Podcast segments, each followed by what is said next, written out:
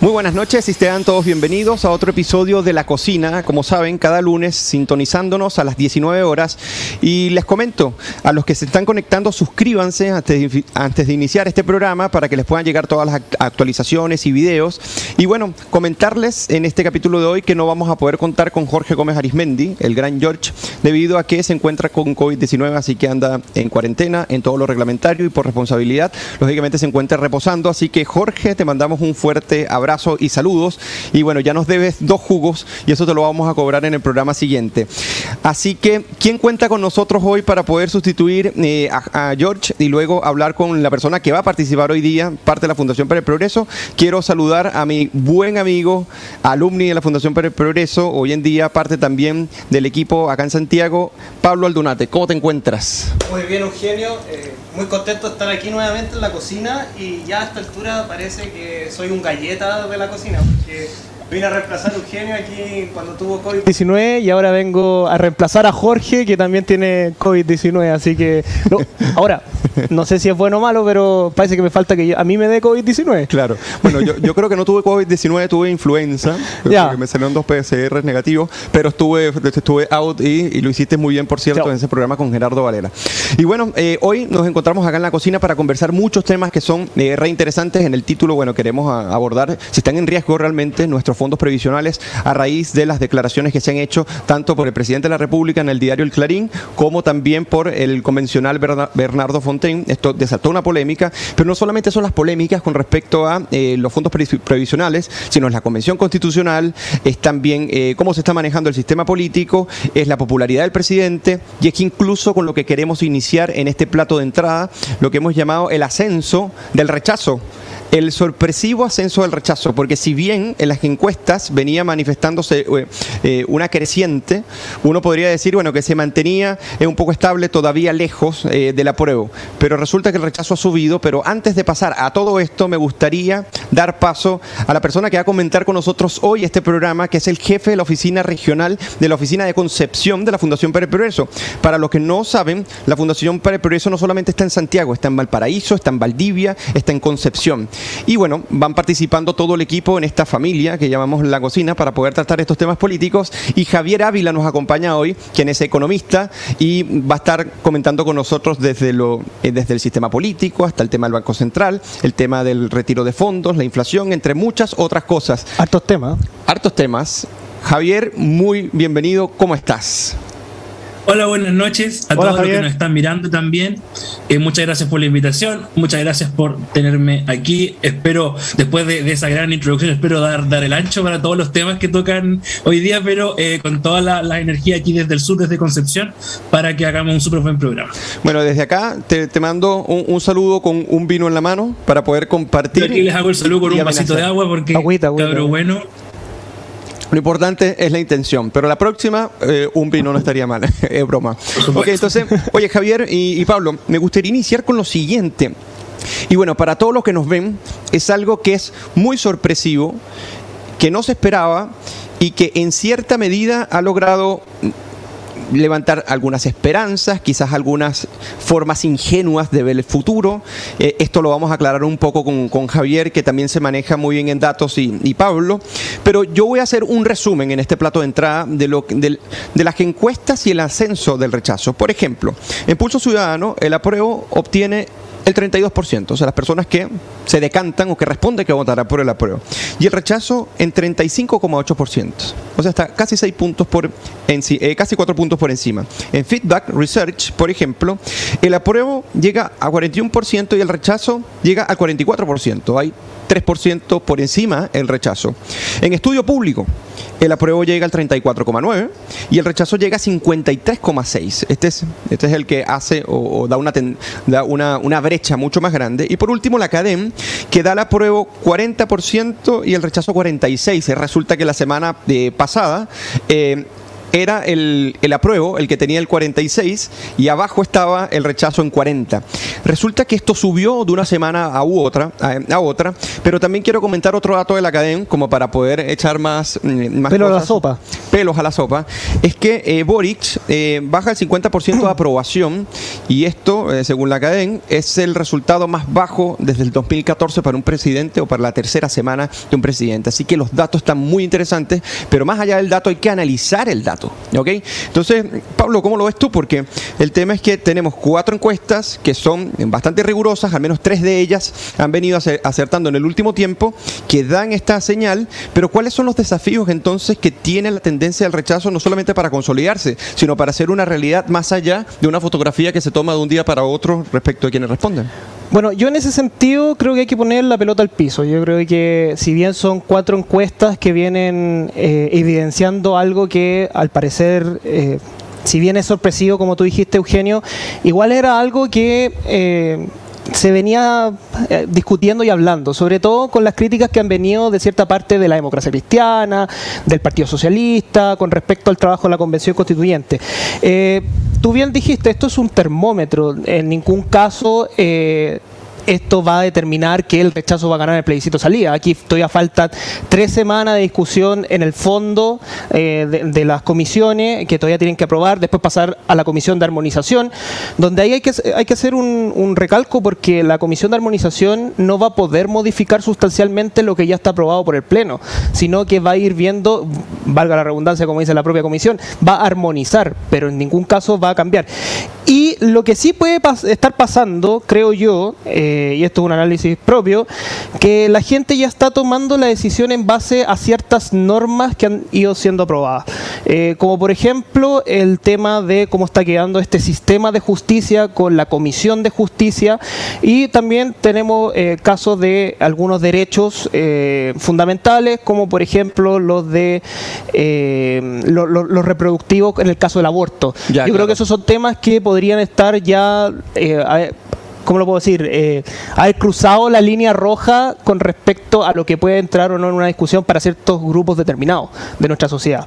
Pero yo creo que hay que poner la pelota al piso. Yo creo que esto no es algo que esté zanjado. Y Javier, antes de que me, encantaría saber tu opinión, este, si tú consideras que esto es una tendencia, si es muy acelerado precisamente pensar eso, pero a los que nos, a los que nos están viendo hoy, eh, hay un dato interesante. Hoy día, Hoy día la Convención Constitucional tiene aprobada como, como, como articulado para la propuesta de nueva constitución 154 artículos, es decir, que es mayor, o sea, es más grande que la constitución actual, que tiene por allí 140. más o menos, sí. Como 140. la nueva reforma quedó en 100. Claro. 140 Entonces, eh, Javier, ¿cómo lo ves tú? ¿Cómo ves tú estos datos que acabo de dar de feedback research, de estudio público, de academia? Como bien dijo Pablo, eh, yo no lo veo como una tendencia. Eh, yo creo que esto sí es algo importante para nosotros para ponernos a trabajar, para convertirlo en tendencia. Aprovechemos este, este impulso. Esto no es más que, más que un impulso. Es la única observación de esta encuesta donde por fin el rechazo supera al, a la prueba. Entonces, no hay que bajar los brazos. Ahora es momento de seguir trabajando para que eh, se convierta en una tendencia. Los meses anteriores tuvimos, si no me equivoco, 33% del rechazo, 36% de rechazo y ahora por fin vamos 46% de rechazo. Son tres observaciones, es súper poco para empezar a definir ya una tendencia. Así que la clave ahora es que esto no se convierta en debut y despedida y empezar a trabajar para que los siguientes meses la diferencia aumente. Algo sí que quiero, que quiero observar que sí es una tendencia y que me llama la atención cuando revisé la, la encuesta, lo que sí ha disminuido y de forma importante es el porcentaje de gente que no sabe no responde. Esta como tercera opción, este como pequeño comodín, ha ido muy hacia abajo. ¿Y eso qué es lo que nos dice? Que la gente ahora se está haciendo más parte del proceso, eh, van a participar más y esto se puede traducir en una importante participación para el plebiscito de salida, que va a ser un hito súper importante y que tenemos que considerar y complementar con lo que ya sabemos de la información de apruebo o rechazo. Ahora hay más gente participando, hay más gente opinando y eso también le da más, más legitimidad a los números. Claro, pero una pregunta que te iba a hacer, en este caso el voto es obligatorio.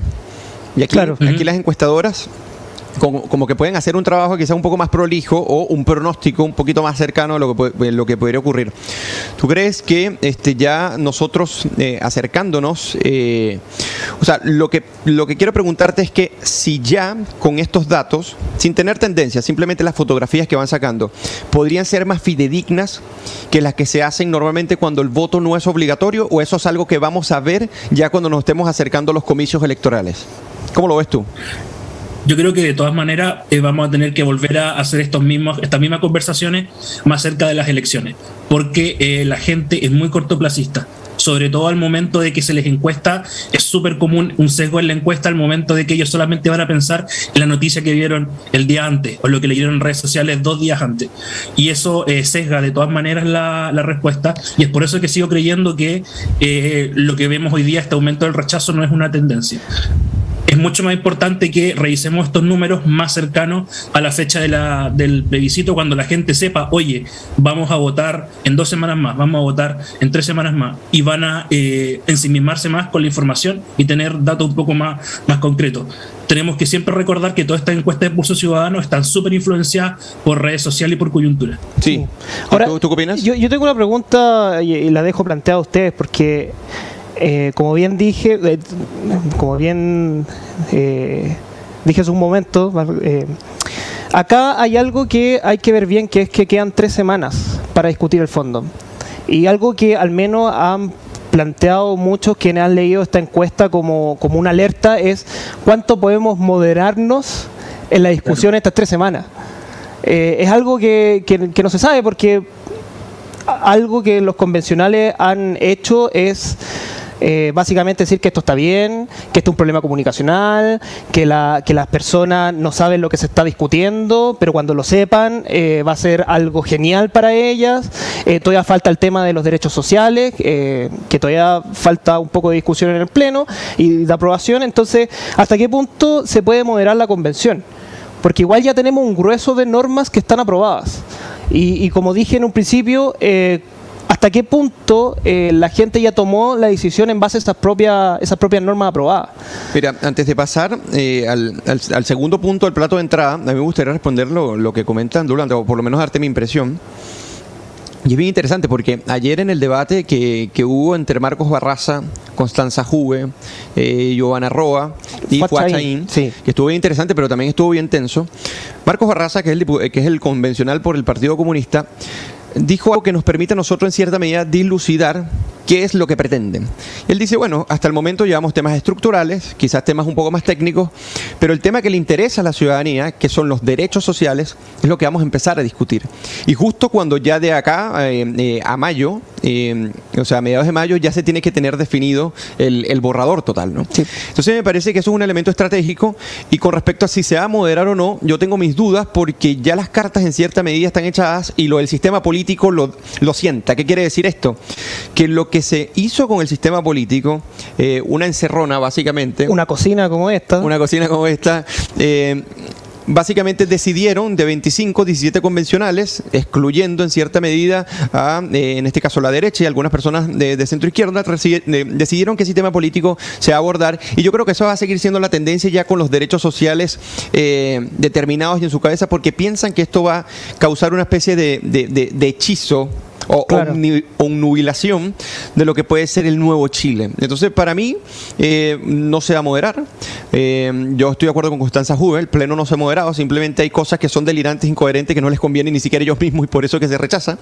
Y que por otro lado, ya al final eh, de cuentas, ya el camino está en cierta medida realizado. Ahora yo, quiero hacer una pregunta a nuestro invitado, porque si uno hace doble clic en la encuesta, mayoritariamente la gente partidaria del, rechazo es del sur. Eh, sobre 50 años del sur. Entonces, como nuestro invitado es de, de Conce. Eh, Pero no tiene 50 años. Es que no tiene 50 años. Eh, si nos puede decir un poco cómo ves tú el pulso, el pulso ciudadano que ves día a día. Me falta un poco todavía para los, para los 50, sí, pero eh, sí, sí le puedo tomar el pulso y es verdad, o sea, históricamente eh, la provincia, ahora región de Ñuble, Biobío, Araucanía, han sido mayoritariamente eh, regiones donde gana la derecha, tanto en elecciones municipales, presidenciales en general. Y yo creo que eso está súper ligado a que estamos muy alejados de las discusiones que hay en, en Santiago en Santiago se discuten cosas con un clima totalmente distinto a las cosas que realmente interesan en, regiones. Y eso hace muchas veces que sean los candidatos de derecha la mayoría del tiempo los que recogen esta, estas necesidades que no siempre se ven centradas en, el, en Santiago. Y es también tema súper preocupante de la Cámara Regional que se propuso en el sistema político, que es donde se nos va a quitar parte importante del peso y la representatividad que tiene la, tiene la región. Tú me preguntas, si tú me preguntas ahora por qué pasa eso, es porque quizás eh, desde Santiago se ven las cosas con otros ángulos. Es aquí donde toca luchar contra, eh, contra problemas de desarrollo. Eh, y Araucanía son regiones súper, súper pobres.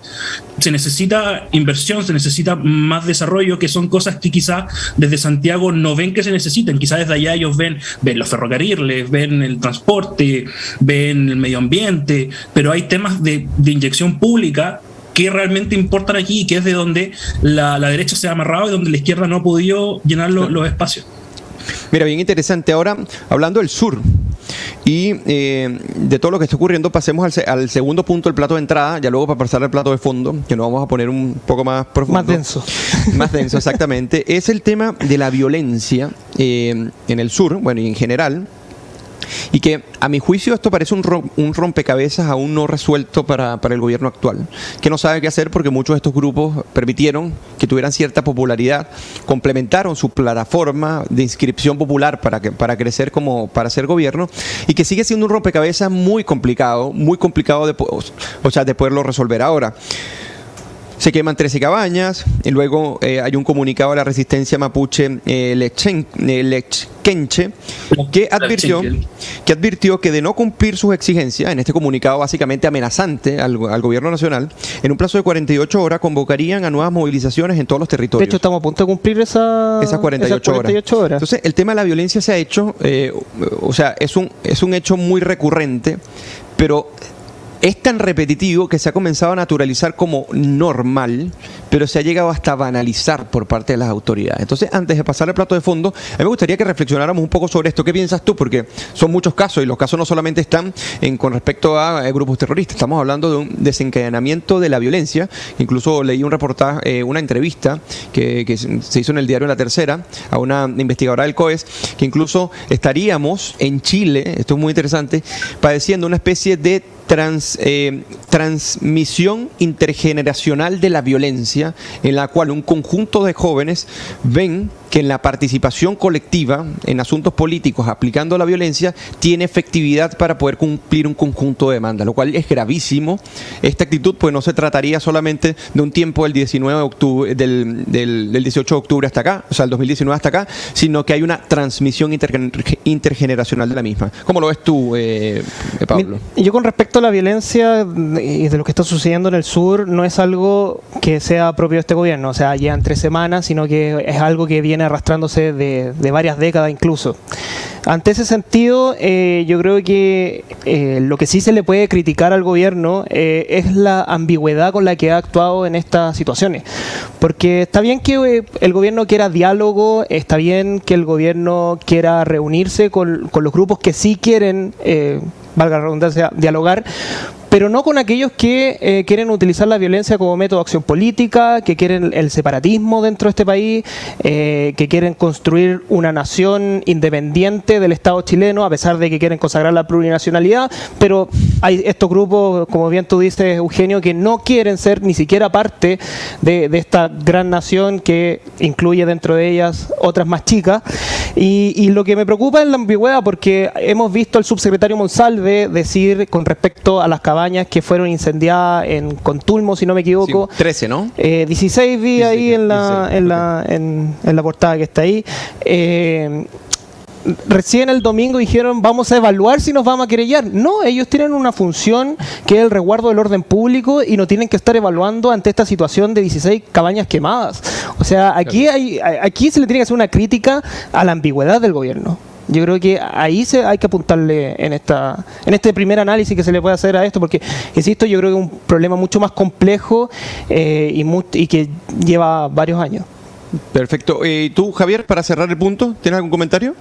Sí, eh, concuerdo que es una pega súper difícil para el gobierno, pero se están pisando la cola ellos solos, porque fueron ellos, fue esta coalición la que muchas veces eh, acusó a la violencia del gobierno anterior, eh, puso muchos problemas en la mesa al momento que el gobierno tuvo que utilizar el monopolio de la fuerza tanto para el estallido social como para el resto de, manifestaciones que hubo a lo largo del gobierno de Piñera.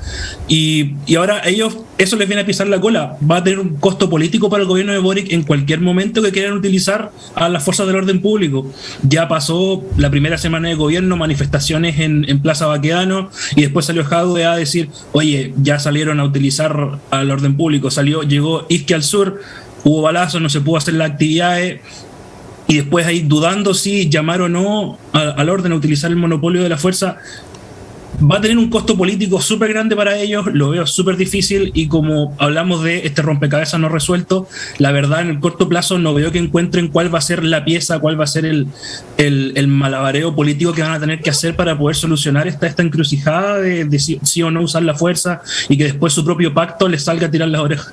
Así es. Ahora, ojo, para terminar un poco Por acá nos saluda Guillermo ah. Campos y dice, buena conversación, estamos en el mismo barco, chicos. Saludos, eh, Guillermo. Y por aquí están haciendo buenos comentarios. Eh, Elga también, 2817, y así vamos. Eh, bienvenidos todos y recuerden suscribirse para que les lleguen todas las actualizaciones. Pablo. Me, gusta eso de interactuar con el público. Claro. es bien importante. es, nuestro público que nos apoya semana a semana. Oye, yo quiero, para terminar este punto, para pasar al plato de fondo, al plato de fondo yo creo que no hay que dejar pasar de que el tema de la delincuencia, al, al, menos desde el plano discursivo de Gabriel Boric, se lo atribuye a la desigualdad. O sea, para él el combate a la desigualdad significa el combate a la delincuencia. Y eso no es algo que tampoco puedas hacer en cuatro años. O sea, eh, es bien, ¿cómo lo puedo decir? las expectativas son bien altas de incluso el, varias encuestas lo dicen, que, la, que el problema de la seguridad es un problema agobiante para los chilenos hoy en día, en, casi la gran mayoría, pero atribuírselo a que el problema es la desigualdad y que por tanto vamos a combatir más la desigualdad que la delincuencia y que por tanto una vez que combatamos la desigualdad va a disminuir la delincuencia, no es algo que se pasa en cuatro años, cuando la premura de la ciudadanía es alta. Perfecto, entonces pasemos al plato de fondo. El plato de fondo está eh, bien interesante porque es uno, una de las almendras del programa de hoy, y es que si los fondos de pensión de ahorro a los trabajadores están en riesgo o no. Eh, es una pregunta básicamente, ¿no?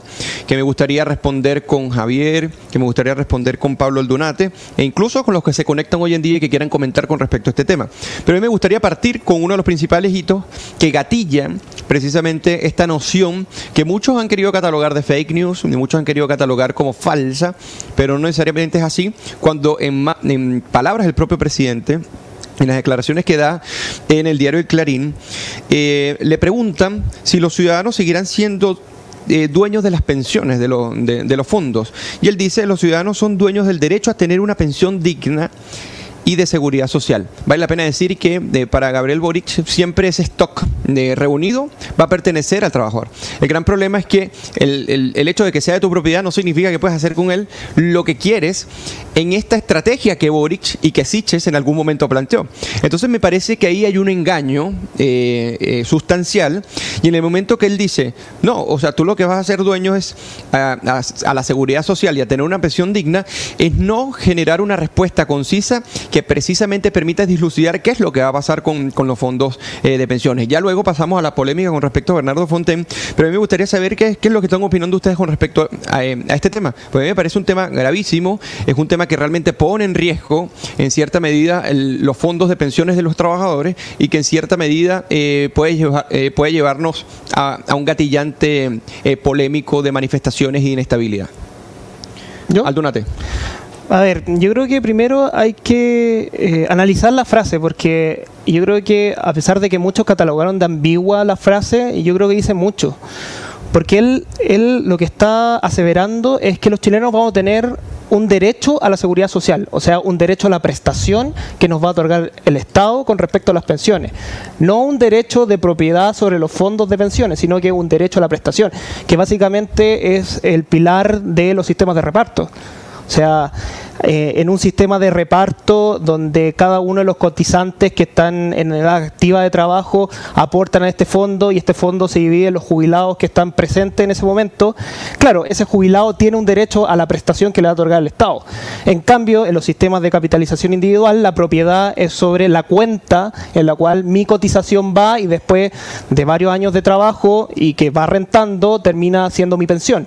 O sea, son cosas distintas. Yo creo que ahí... ¿Ya no serías propietario entonces en No, yo creo que ahí lo hice muy bien, que sería un sistema de reparto porque el, el, derecho es a la prestación y no sobre los fondos de pensiones que estén en las cuentas individuales. Javier, cuéntame qué opinas tú. Yo concuerdo totalmente. Eh, no encuentro para nada de ambigua la, la frase de, del presidente Boric, más todavía si lo complementamos con lo que pasó en la Asamblea Constituyente, se rechazó...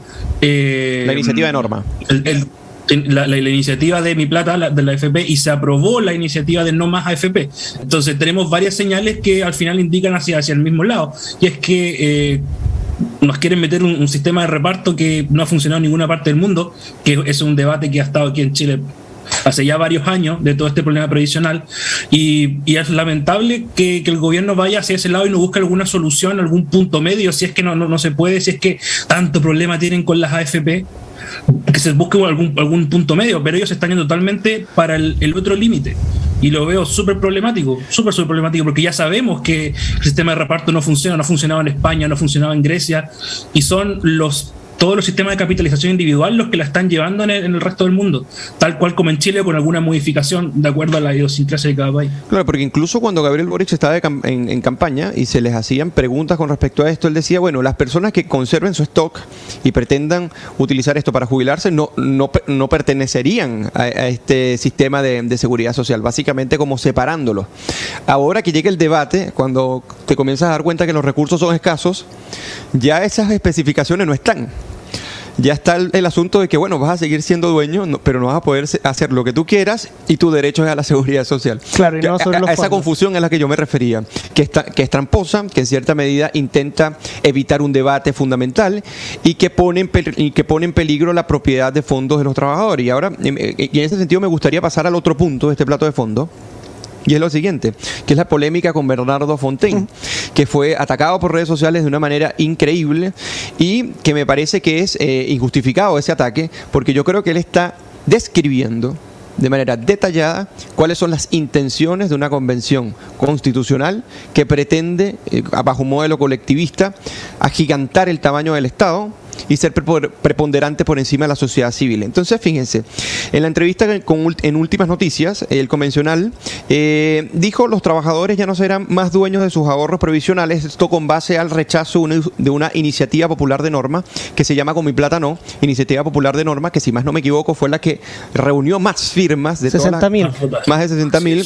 Claro, de, de todas las iniciativas populares de norma fue rechazada básicamente de ipso facto en la Comisión de Derechos Fundamentales y a raíz de esto, bueno, es cuando Bernardo Fonten dice los trabajadores entonces ya no serán más dueños de los ahorros previsionales. Hay otro comentario muy interesante que me gustaría conversar con usted, es el que hace Marcela Cubillos, porque ella dice, bueno, si bien la, eh, la propuesta de constitución no te dice expresamente que te van a expropiar uh -huh. los fondos, lo que te dice es que están desprotegidos.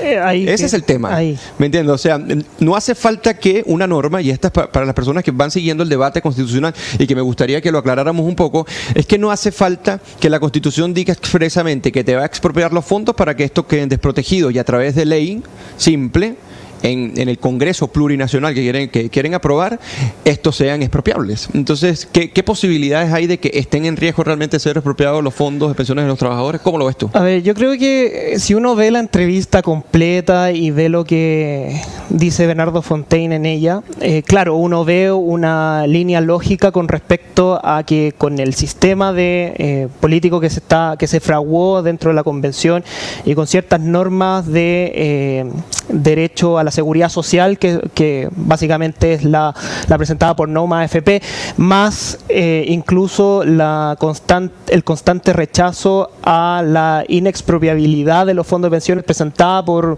por, por con mi plata, no, o, por otros constituyentes. Claro, uno dice, aquí viene el manotazo. Ahora, yo creo que aquí uno tiene que comparar lo que dice la constitución actual con la que efectivamente uno podría tener más adelante. Y la Constitución actual, en su artículo 19, número 18, eh, dice que básicamente el chileno va a tener, o las personas van a tener eh, un derecho a la seguridad social y que una ley de quórum calificado va a eh, a versar sobre este derecho, va, a, legislarlo. Y una ley de quórum calificado es la mayoría absoluta de senadores y diputados en ejercicio, a diferencia de lo que están aprobando ahora, que sería por mayoría simple. O sea, ni siquiera habría un quórum que te permita... Es el 50 más uno de los presentes. Exacto. Y lo segundo que me gustaría recalcar, que poco se dice, es que nuestra actual constitución, tan vapuleada incluso por varias personas, establece que la prestación a la de la seguridad social puede ser prestada por tanto un servicio público como un servicio privado. Que tanto eh, no más FP ha, o sea, sí, no más FP ha dicho que, que, es una constitución rígida que ni siquiera permitiría un sistema de reparto. No, sí, lo permitiría según nuestro nuestra nuestra constitución y bajo una ley un poco más alto. O sea, ni siquiera es una ley de o sea, una ley supermayoritaria, o es una ley de quórum calificado, mayoría absoluta. Lo que no existiría con esta eventual constitución. Así, que ojo ahí porque Mira, aquí dos... Porque hay un... Claro, hay un tecnicismo importante de resaltar. Acá hay dos comentarios interesantes. Polet Alarcón, si más no me equivoco, de Concepción, que te saludamos desde acá, desde la cocina, dice claramente eh, dice claramente hay una gran distorsión del lenguaje, una herramienta frecuente en las respuestas populistas, totalmente de acuerdo. Eh, por acá, eh, Andrés Núñez dice, yo apoyé esta iniciativa, con mi plata no, puse mi firma, no necesito más razones para oponerme a esa convención constitucional, es evidente que el, que el líder y sus secuaces necesitan básicamente la plata. esta plata, exactamente.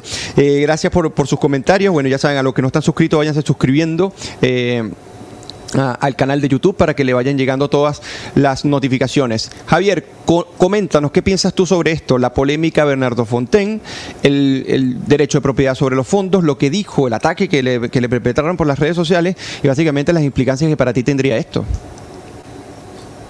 Yo veo que si sacamos la, foto completa a lo que está pasando en la, en la constituyente y si sumamos a este, a este movimiento anti-FP con este nuevo sistema de gobierno plurinacional con una asamblea regional que básicamente centra los poderes en Santiago, nos guste o no, eh, se va armando una, tormenta perfecta para lo que podría ser el, fin de un sistema de capitalización individual y que se vaya armando finalmente el sistema de reparto que tanto, que tanto defiende la, tanto la, extrema izquierda como la izquierda un poco más moderada, como la gran salvación de las pensiones en Chile, cuando ya hemos visto el ejemplo, nos ha dicho en numerosos países que eso no es así. Y ahora sale el constituyente Fontaine a explicar un poco esta situación y como una disidencia un poco más aislada, ¿cierto? En este caso la derecha siendo una, una disidencia dentro del, de, la, de, la, asamblea, lo atacan por todos lados cuando quizás, quizás exageró un poco la realidad, quizás sí, quizás no.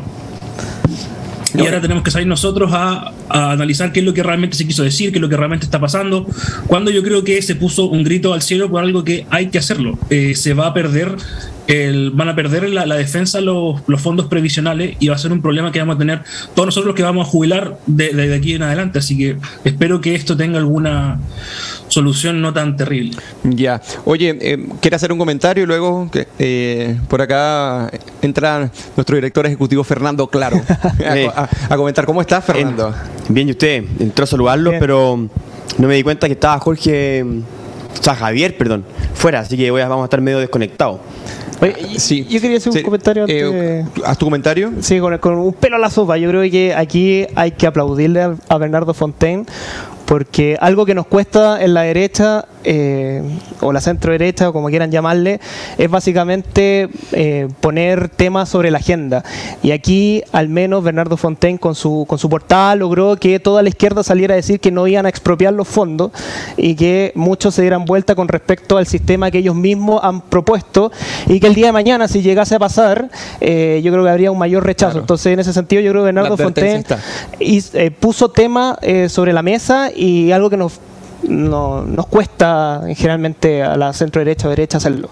Llego tarde a la discusión, pero mm, eh, yo diría, ya han hablado, entonces yo nada más me gustaría cerrar que esto pone la agenda, pone temas en la agenda, pero además clarifica aún más que los fondos sí fueron de, de, los chilenos. Claro. Son de los chilenos. Y ahora se viene una decisión al respecto, para la próxima política pública, en lo cual eso va a ser fundamental y central. Eso es bueno y es bueno también tener claro que el público ya sabe cómo funciona el sistema. Entonces, al menos yo dejo eso como. Claro, como que está arraigada la idea de que el derecho de propiedad sobre tus fondos. una cosa con, lo, retiro, con lo retiro fue muy radical y esto lo volvió a poner en la agenda y lo volvió a poner en el sentido de que la constitución puede definir eso. ¿Y qué va a hacer el presidente después? Que ya, entiendo ya lo hablaron, ¿no? ¿Sí? Eh, eh, no. Porque el presidente dijo en Buenos Aires... Sí, o sea, como que lo tratamos, pero... Va, lo dejó ambiguo. Sí. Ahora, eh, ¿qué, piensas tú, Fernando, sobre los sistemas de reparto? Porque, porque ese, es uno de los grandes puntos, ¿no? Decir, bueno, la alternativa a la, a la, capitalización individual, y como lo vende Isquiasiches y el propio Gabriel Boric, al parecer son sistemas de reparto. ¿Tú ves que eso en Chile funcionó en algún momento? ¿Podría funcionar? ¿Cómo lo ves la antigua caja. Claro, el sistema de reparto, bueno, eh, es un sistema muy antiguo que en todo el mundo ha sido, está, se ha ido reemplazando por un sistema de capitalización, tanto individual e incluso colectivo, pero capitalización de manera que las personas terminen siendo dueños del fondo, ya sea agrupados o ellos, como Chile. ¿ya? Pero eso ha sido la tendencia mundial, o sea, la OCDE si uno ve todos los países, todos los países han dejado del sistema de reparto, en el cual los que trabajan le pagan a, los viejos. Como hay tantos viejos, todos los países ya terminan quebrando. Okay. Y por lo tanto han ido una transición de poco a poco, cada persona activa ahorre, que ahorre, ahorre, ahorre, de manera de que las pensiones no sean, de hecho, el ideal de todos los países desarrollados es que las pensiones no dependan de quienes trabajan, sino de lo que ahorraron. El problema es que eso no se puede hacer de un día para otro. Ese es el gran problema. Ese es el problema que dice Piketty en su libro. Pero eso en Chile ya se hizo, eso en Chile ya ocurrió. Se hizo en una dictadura, está claro, con otra eh, pro y contra, pero ya ese, ese problema Chile no lo tiene. Entonces el sistema de reparto, que es el que está intentando de una manera loquísima eh, devolver, simplemente. O sea, nos va a llevar al, fracaso como país. Y ojo, y es bueno esto porque siempre cuando se discutía esto, ¿se acuerdan hace 10 años, 5 años? Nadie entendía lo que significaba un poco que el país se endeude mucho y que suban las tasas. Claro. ¿No es cierto? Sí, hasta ahora. Era como, era, hasta ahora. Era como muy abstracto el tema. Nadie entendía qué significa eso. Hoy día, los chilenos estamos sufriendo una alza de tasas que a muchos chilenos les va a impedir comprar casa propia y a muchos chilenos les va a ser más caro el crédito que tienen hoy día. Mm. Y a otros, salvarse en un momento de emergencia en el cual pueden acceder a un crédito de consumo. Antes lo, accedían a 10, 20%, hoy día 30, 40. Todo eso, un sistema de reparto lo, lo exacerba, lo hace peor aún. Wow. Sí, o sea, casi, o sea, prácticamente todo esto está muy vinculado. Todo está completamente vinculado. Perfecto. El, maldito dinero. Oye, y ya. Eh, Desgraciadamente. queremos pasar al quinto punto de, hoy, que, es el tercer punto de este plato de fondo, y es sobre la Comisión del Sistema Político, que este, está entrampando básicamente la discusión constitucional, pero está lanzando las principales alertas y advertencias con respecto a lo que puede ocurrir en Chile y la propuesta de lo que podría ser eh, la sala de máquinas de cómo funciona el sistema político y la división del trabajo político, o entre gobernantes y gobernados.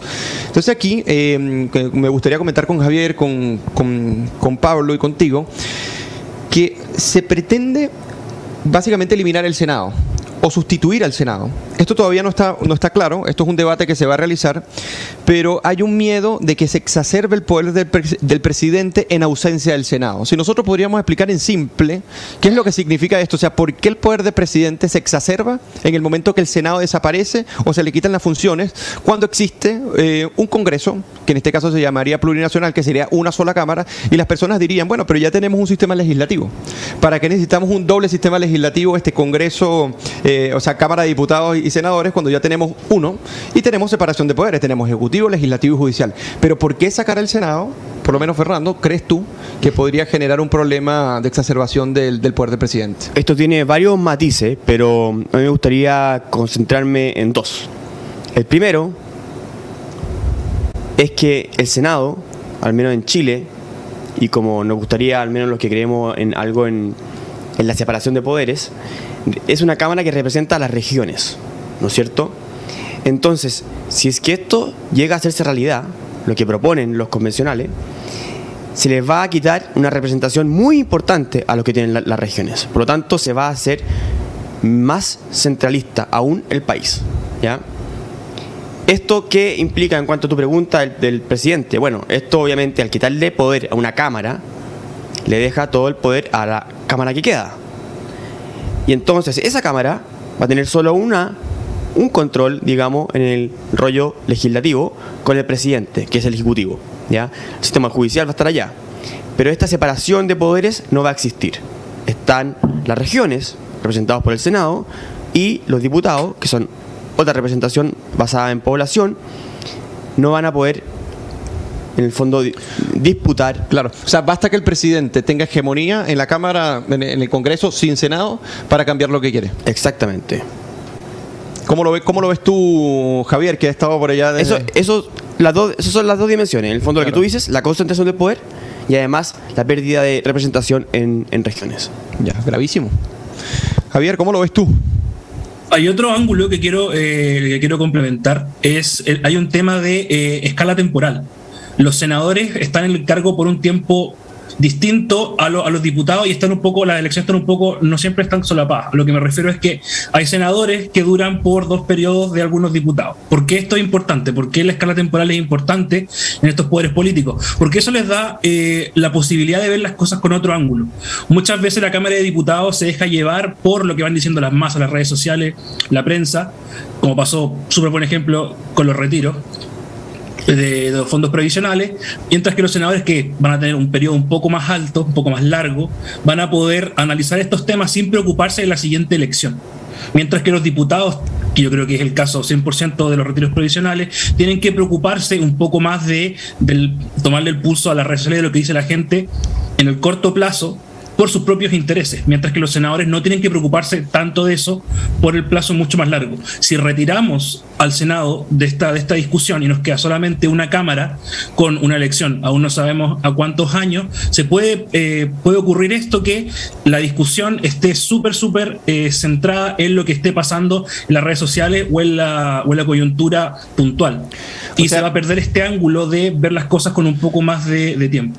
en creo que es, en resumen, se pierde la, un poco la racionalidad, más allá de la coyuntura política, que te permita, en cierta medida, evaluar si una ley es conveniente o no para el país. Básicamente el Senado te permite eso por el rango de temporalidad en que el senador dura el doble de lo que dura un diputado tradicional.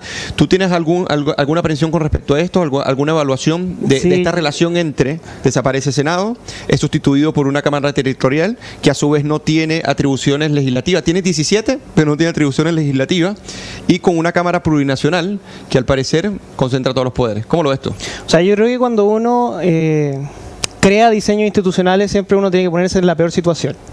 O sea, el día de mañana eh, algún loco autoritario puede gobernarnos y siempre tiene que haber un contrapeso frente a ese loco autoritario que puede eventualmente gobernarnos. Entonces, yo creo que aquí eh, lo que está haciendo la convención, al menos con el diseño institucional, quizá un poco se explica con lo que, con lo que pasa hoy en día también en, pleno siglo XXI con, con, respecto a la inmediatez. Hoy día tenemos este concepto con las redes sociales, que tenemos la información rápido y que la gente generalmente no se toma el tiempo de la reflexión. El problema de eso es que la formación de la ley requiere reflexión, requiere que exista una cámara revisora, en este caso el Senado, como una Cámara eh, política, que en este caso es la Cámara de Diputados. Ahora, eh, me gustaría señalar lo que, lo que varios han puesto en alerta eh, sobre este tema, que es el caso de que son pocos diseños institucionales en que el, el presidencialismo tiene unicameralismo. O sea, hay más bicameralismo dentro del presidencialismo y el caso, el caso que viene aquí de cajón en Estados Unidos. O sea, en los presidencialismos le copiamos a Estados Unidos de cierta forma. Y ahí... Eh, si es que a uno le preguntan que el ejemplo va a ser Perú, Venezuela, uno se empieza a asustar. O sea, porque al final, si es que hay unicameralismo, son sistemas parlamentarios, básicamente, salvo algunos que tienen este, este caso como el sistema alemán, que tiene un, un una cámara territorial, pero que es el sistema parlamentario. Pero yo creo que eso, el concepto de la inmediatez es lo que están hoy en día llegando adelante, creo yo, a estos convencionales a plantear este sistema de que, porque la crítica siempre ha estado de que las leyes son lentas, porque igual el derecho siempre llega atrasado y yo creo que eso es algo que muchos deberíamos comprender y la ciudadanía no lo comprende. El derecho nunca se antepone a los problemas, siempre trata de solucionar los problemas a partir de ellos. Claro, entonces ese es mi comentario al menos con respecto a este sistema. Yo, yo, agregaría algo, eh, porque es bueno decirle a las personas que... Porque puede que haya gente que esté medianamente eh, entusiasta con esto de eliminar el Senado, ¿cierto? Eh, es bueno decir lo que tú dijiste, que hay que siempre ponerse en la peor posición, ¿no es cierto?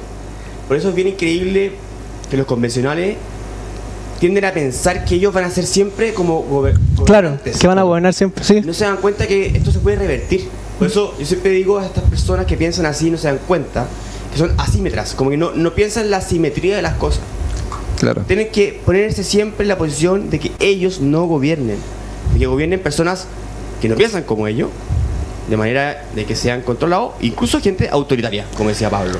Hay, un, hay un ejemplo que lo, puso... La, columna ah. de Max Colodro el domingo apunta precisamente eso, acabar con la alternancia como, como si pensaran que la derecha en este caso siempre va a ser oposición, claro. como si nunca estuviesen en el poder y el peligro que eso conlleva.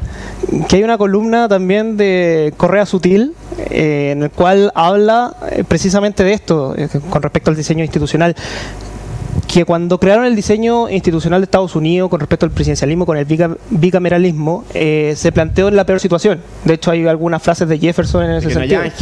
Claro.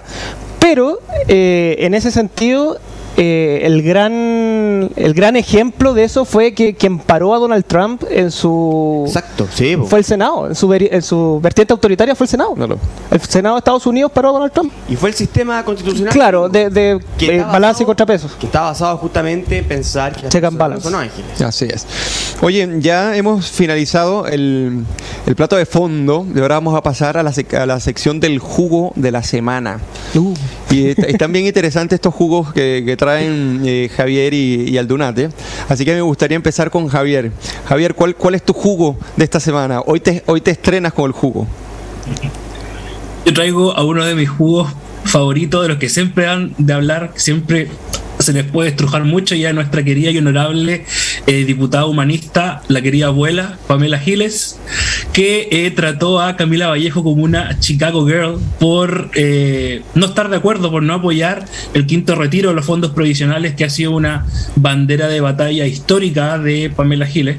Siempre ha luchado por estos retiros, por el pueblo, por darle de comer a la gente, siendo nosotros sabemos que el retiro solo trae más hambre, solamente generan más inflación, solamente generan que el dinero valga menos y que por consecuencia la gente pueda comprar menos comida. Entonces al final Pamela Gilas dice, ella prefiere que la gente se muera de hambre, yo creo que es ella misma la que le está dando el hambre a los trabajadores. Ahora, llamar a Camila Vallejo una Chicago Girl es una pero es un oxímoron espectacular. En, ese lado me saco el sombrero con la, con la abuela, se le ocurrió una, una comparación súper buena. Y, y Camila Vallejo al final ahora sí, es el otro ángulo de, este jugo. Tuvo que darse un poco la vuelta a la, chaqueta y salir ahora a velar por la, estabilidad monetaria del país, eh, ponerse detrás de Mario Marcel, que ha más de una vez hablado en contra de los retiros provisionales, y tratar de llamar a la calma y a la mesura. Y ante eso, nuestra querida abuela la trata como una eh, escudera del neoliberalismo que ha destruido nuestro, nuestro país. Lo encuentro realmente hilarante como todo lo que hace eh, Pamela Giles, la verdad. Otra cosa es con guitarra. Claro. Claro. Pablo Donate, ¿cuál es tu jugo esta semana? Mi jugo de esta semana es el convencional Stingo con respecto a las declaraciones que hoy día hizo con con respecto a, esta encuesta donde el rechazo va por sobre el apruebo, él dice que la gente no ha visto los, articulados y que los articulados son muy buenos. o sea, perdón, convencional Stingo, pero la verdad es que si la gente tiene la opinión que tiene la convención es precisamente porque ha visto los articulados que están aprobados en, el Pleno. Y lo otro que dijo fue que esto era una conspiración empresarial y que toda la encuesta está más o menos tergiversada. Stingo dijo esto. Yo no sabía, ¿sí? Sí, en la mañana. Oye, pero recordemos que Stingo dijo exactamente lo mismo. Ah, sí, hace en la segunda vuelta. En la segunda vuelta. Primera, segunda vuelta, por ahí. Y luego de que le achuntó medio a medio la encuesta, Stingo salió a pedir perdón. Sí. Ah, claro, sí. Sí, sí. Y hoy día vuelve. Vuelve a decir lo mismo. Y que la gente no sabe. La gente no sabe. Que por cierto, amnésico. hablando de, desaciertos, en el debate de ayer que, en el que estuvo Marcos Barraza, acusó, en este caso Activa Research, de que eh, ellas estaban manipulando básicamente los datos y que ellos estaban simplemente complaciendo a quien pagaba el estudio. O sea, para mí es parte del de mi jugo de hoy, ¿no? Y resulta que al final del programa le envían un mensaje a Iván Valenzuela, de parte Activa Research, el conductor, el conductor. al conductor de, de Mesa Central, y le dice lo siguiente, le dice que el estudio que ellos hacen precisamente para determinar estos datos de que el rechazo superó la prueba, lo financiaron ellos mismos con su, o sea, con sus propios recursos. No hubo ni siquiera ningún, ninguna persona que le pidiera el estudio y con eso él tuvo que retractarse. Y bueno, y además, otro jugo que yo quería comentar, que me parece increíble, fue el de Antonia Atria y la piñata con la cara de Renato Garín eh, en una muestra básicamente de eh, estar y reaccionar violentamente contra toda disidencia. El tema es que Renato Garín básicamente ya está desplazado por decir la verdad de lo que se está perpetrando en la Convención Constitucional. Y la reacción que se le da a esto es eh, no solamente reaccionar con violencia, sino que simbólicamente es despedazar, es golpear la moral, la opinión y la personalidad que tenga una persona por simplemente disentir. Si esa así, todavía no estando en el poder político real, te podrás imaginar cuando lleguen a concentrarlo. Ese es para mí los dos jugos de, la semana. Bueno, y lo hizo y lo subió a las redes sociales. eso, O sea, doblemente loco, digo yo, ¿no? O, como o sea, hasta, hasta qué punto estar en un cumpleaños y que todo gira en torno a la política es como. eso, es locura. Sí, yo digo, claro, falto de tema. Claro. de tema. Sí. Claro, falto de, disfrute de, de, la juventud. Oye, ya hemos cerrado el juego de la semana y ahora vamos a pasar a la parte ñoña, la parte nerd de nuestro programa, que es el bajativo, una parte que nosotros siempre eh, apreciamos. Dejé el libro en la oficina, pero ya yo voy a comenzar con el libro que quiero recomendar. Quiero recomendar un libro del economista austríaco que se llama Ludwig von Mises y este libro se titula Seis lecciones sobre capitalismo.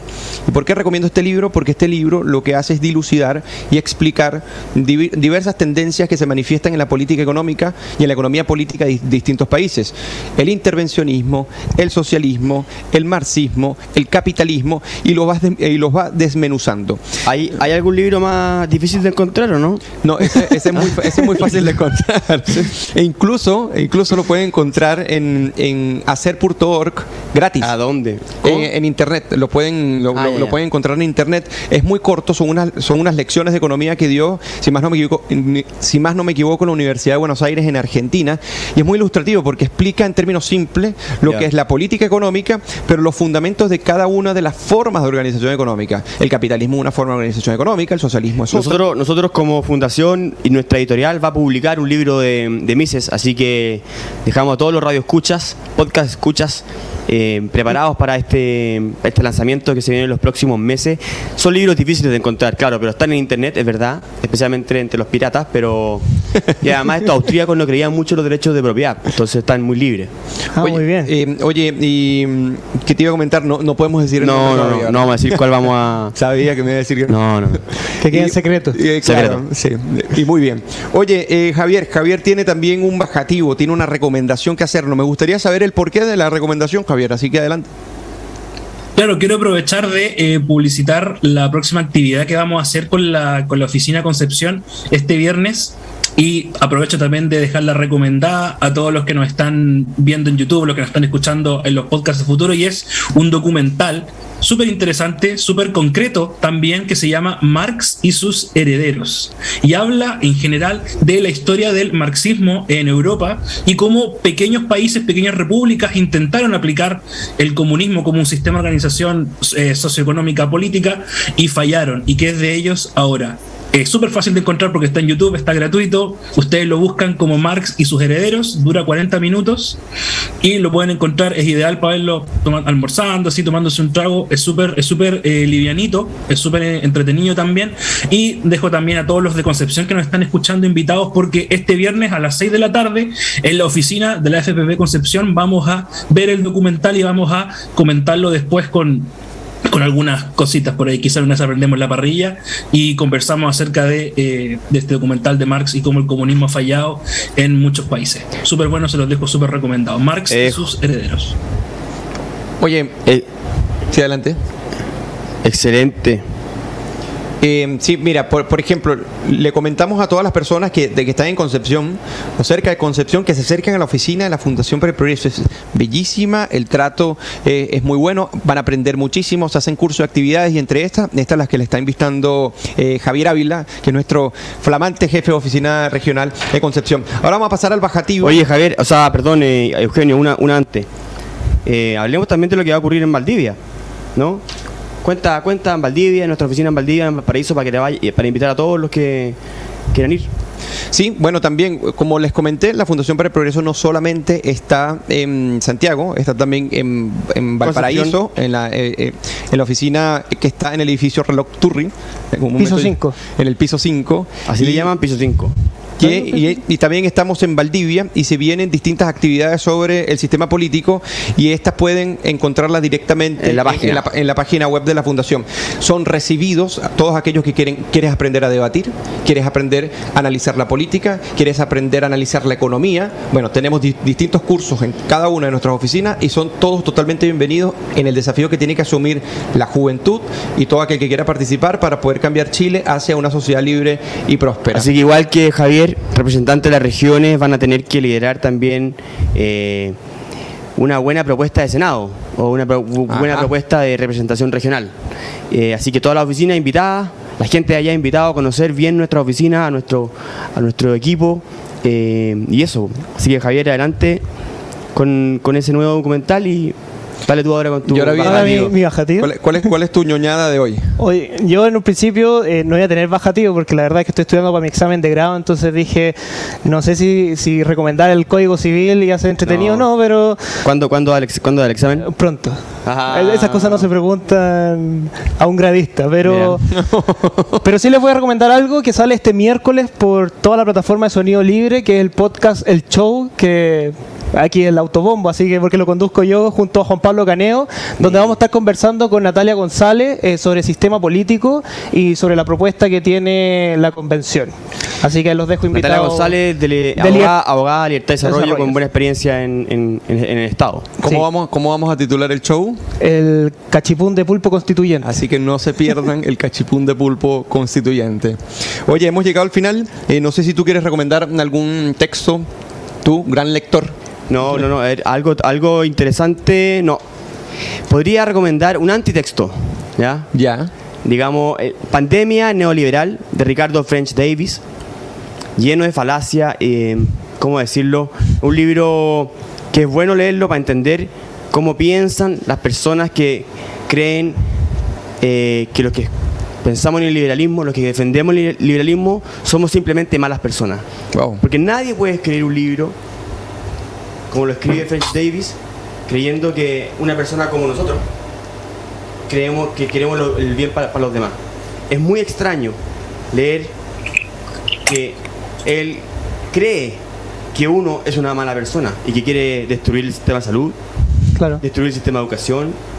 Yo no sé qué puede pensar una persona del resto como para llegar a escribir algo así. Es como Achurra, que en una entrevista dijo que... ¿El constituyente? No, el papá, ah, el, actor, que dijo que él era de izquierda porque los de derecha eran malas personas, o dijo que los de izquierda eran como los únicos buenas personas que pueden estar dentro, claro, pero cuando lo, cuando lo escribe alguien que, es doctor en Chicago, en economía en Chicago, uno como uno realmente eh, queda en shock, sorprendido. claro, sí, porque normalmente eh, los sistemas políticos no es que tienen una intencionalidad detrás, o sea, de cada una de las personas como un designio consciente de hacer el bien o el mal. Funcionan o no funcionan en base a sus incentivos y a sus instituciones. Y yo, me, impresiona mucho lo que dice, también lo voy a leer. Incluso vi que en estos días estaba entre los más vendidos, ¿no? Entre los más vendidos, sí. Pandemia Neoliberal. Un libro no recomendado, pero para leer. pero para leer. El antitexto. Bueno, estimadísimos, hemos llegado al final de este interesante eh, programa La Cocina. Ya saben que todos los lunes estamos a las 19 horas para compartir con ustedes la coyuntura, las tendencias que pasan tanto en Chile como en el mundo.